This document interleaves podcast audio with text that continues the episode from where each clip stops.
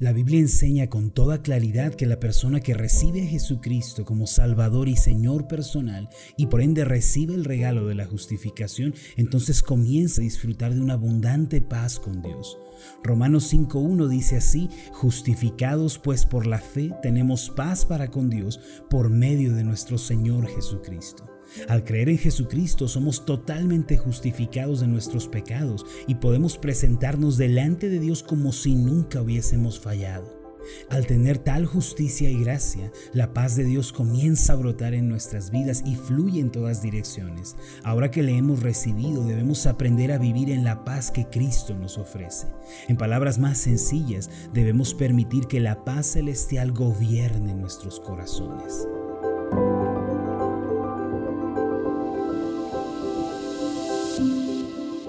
Estás escuchando Meditaciones Ascender con el pastor Marlon Corona. Acompáñanos a continuar escuchando la tercera parte de la serie La paz de Dios. El tema de hoy es Gobernados por la paz de Dios. Apóstol Pablo tenía un gran interés en que los cristianos aprendieran a vivir como ciudadanos del cielo en la tierra. Por esa razón, en su carta a los colosenses, en el capítulo 3, les enseñó ciertas pautas y principios que debían seguir para vivir una vida plena y abundante en el Espíritu. Entre ellas les enseñó que debían apartarse de la idolatría, la impureza sexual y la avaricia. Tales cosas, al ser pecados, provocan la ira y el castigo de Dios. En los versículos 5 y 6 dice de esta forma, Haced morir pues lo terrenal en vosotros, fornicación, impureza, pasiones desordenadas, malos deseos y avaricia que es idolatría, cosas por las cuales la ira de Dios viene sobre los hijos de desobediencia, en las cuales vosotros también anduvisteis en otro tiempo cuando vivíais en medio de ellas. Pablo además les indicó a los cristianos de la iglesia de Colosas que llevaran una vida limpia moralmente hablando. Esta es la etiqueta que distingue a los cristianos, la pureza en la conducta. Los versículos 8 y 9 dicen lo siguiente, pero ahora dejad también vosotros todas estas cosas, ira, enojo, malicia, blasfemia, palabras deshonestas de vuestra boca, y no mintáis los unos a los otros, habiéndoos despojado del viejo hombre con sus hechos. Sin lugar a dudas, esta es la clase de vida que Dios quiere que llevemos. A Dios le agrada cuando sus hijos buscan la santidad y la pureza. El apóstol Pablo, con un gran amor por los colosenses, les enseñó que debían vestirse en un sentido espiritual como se visten los escogidos de Dios. Colosenses 3:12 dice así, vestíos pues como escogidos de Dios, santos y amados, de entrañable misericordia, de benignidad, de humildad, de mansedumbre, de paciencia. En los tiempos bíblicos las vestiduras eran sumamente importantes, pues eran parte de la forma de vida y de la conducta de una persona.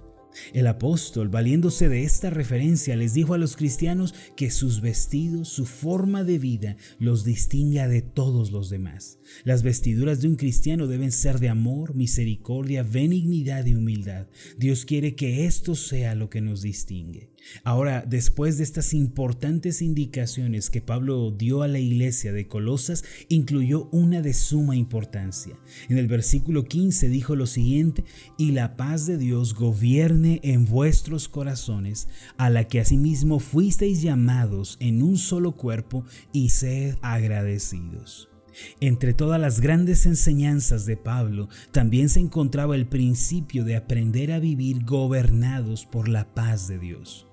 El concepto de gobierno en la Biblia se refiere a aquel que dirige, comanda, ordena, de modo que Pablo, valiéndose de este concepto, señala que la paz de Dios debe dirigir y ordenar en nuestra vida. En lugar de ser dirigidos por la ansiedad, el temor, la preocupación o el afán, debemos ser gobernados por la paz de Dios. Permítame hacerle una pregunta. ¿Qué gobierna su corazón el día de hoy? Hago esta pregunta porque en mis consejerías pastorales encuentro que muchas personas han hecho del afán y de la ansiedad su forma de vida. Veo muchas personas que viven con una fe meramente teórica.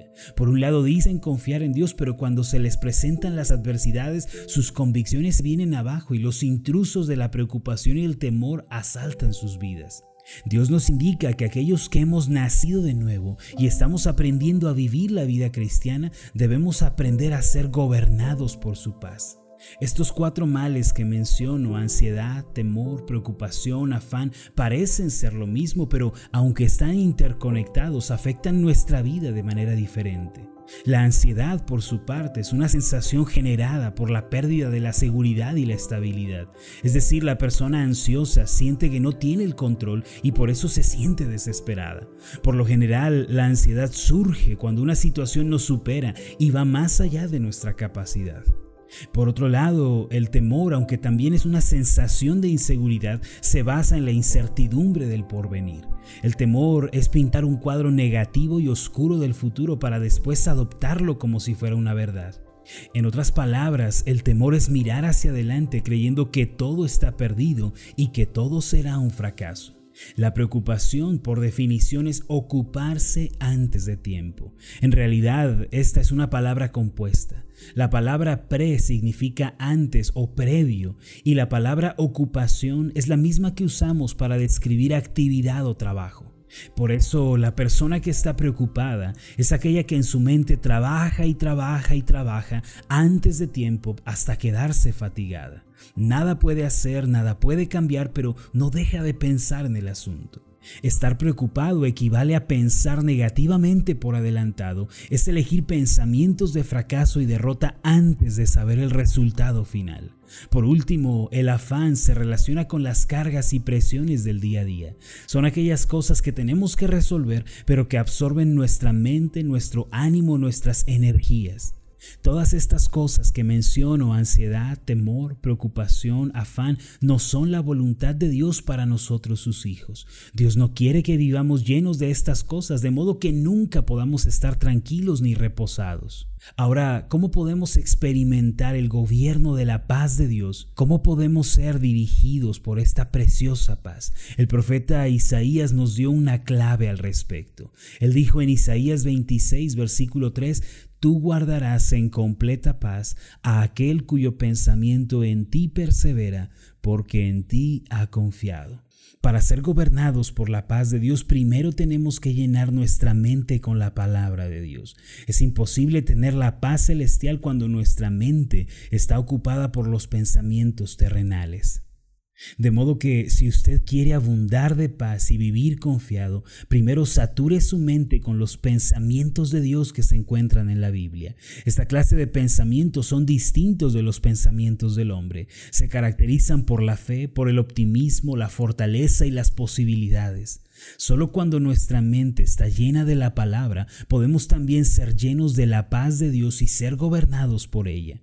Por lo tanto, no dé lugar a pensamientos erróneos que producen caos en su mente y corazón. Solo dé paso a los pensamientos de la palabra de Dios y su vida cambiará. Que Dios le bendiga. Permítame hacer una oración por usted. Amoroso Dios y Padre Celestial, ahora que hemos creído en Jesucristo, tu Hijo, como nuestro Señor y Salvador, estamos también aprendiendo a vivir una nueva vida.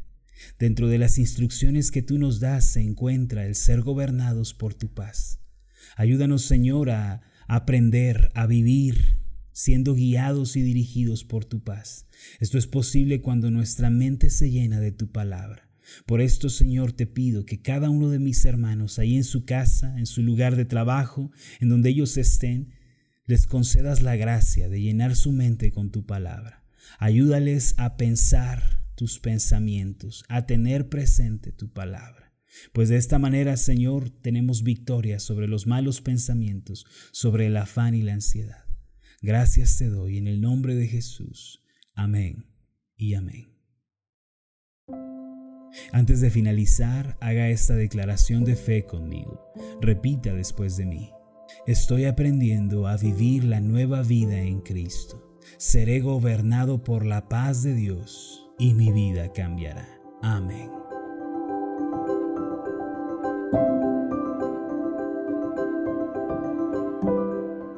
Tal? Mi nombre es Marlon Corona, soy el pastor de la iglesia Ascender en la ciudad de Zapopan, Jalisco, en México. Le agradezco mucho por haberme seguido con esta meditación. Mi oración siempre es que usted sea prosperado en todas las cosas y goce de una buena salud así como prospera en su alma. Le invito a que ore por las meditaciones Ascender y le pregunte a Dios cómo puede usted ser de bendición para este ministerio. Las meditaciones Ascender son impulsadas y apoyadas por nuestros oyentes. Reciba un fuerte abrazo, que Dios le bendiga.